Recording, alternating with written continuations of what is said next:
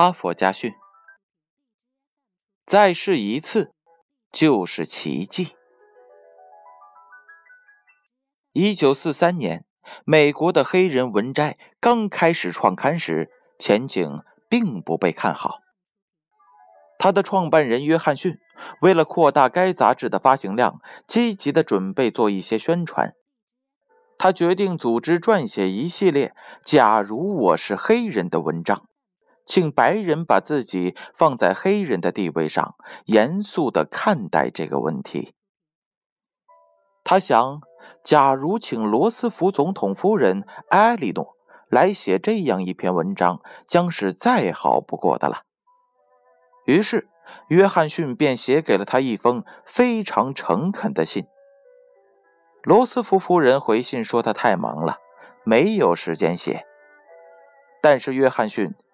并没有因此而气馁，他又写给了他一封信，但是罗斯福夫人回信还是说他太忙了。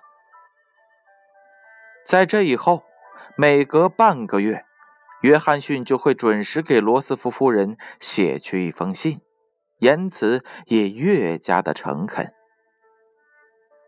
不久，罗斯福夫人因公事来到了约翰逊所在的芝加哥市。并且准备在该市逗留两天。约翰逊得此消息之后，喜出望外，立即给总统夫人发了一封电报，恳请他趁在芝加哥逗留的时间里，给黑人文摘写那样一篇文章。罗斯福夫人收到电报之后，没有再拒绝。他觉得，无论再忙，他也不能再说不了。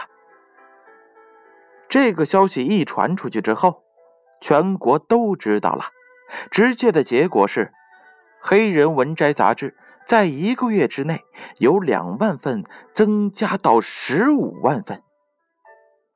后来，他又出版了《黑人》系列杂志，并且开始经营书籍出版、广播电台、妇女化妆品等事业，终于成为了闻名全球的富翁。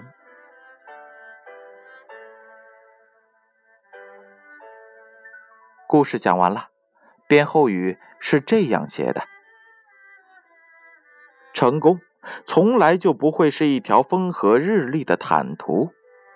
面对每一次挫折与失败，我们应该始终怀有再试一次的勇气与信心。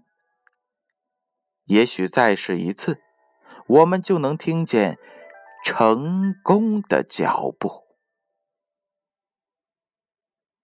哈佛家训，建勋叔叔与大家共勉。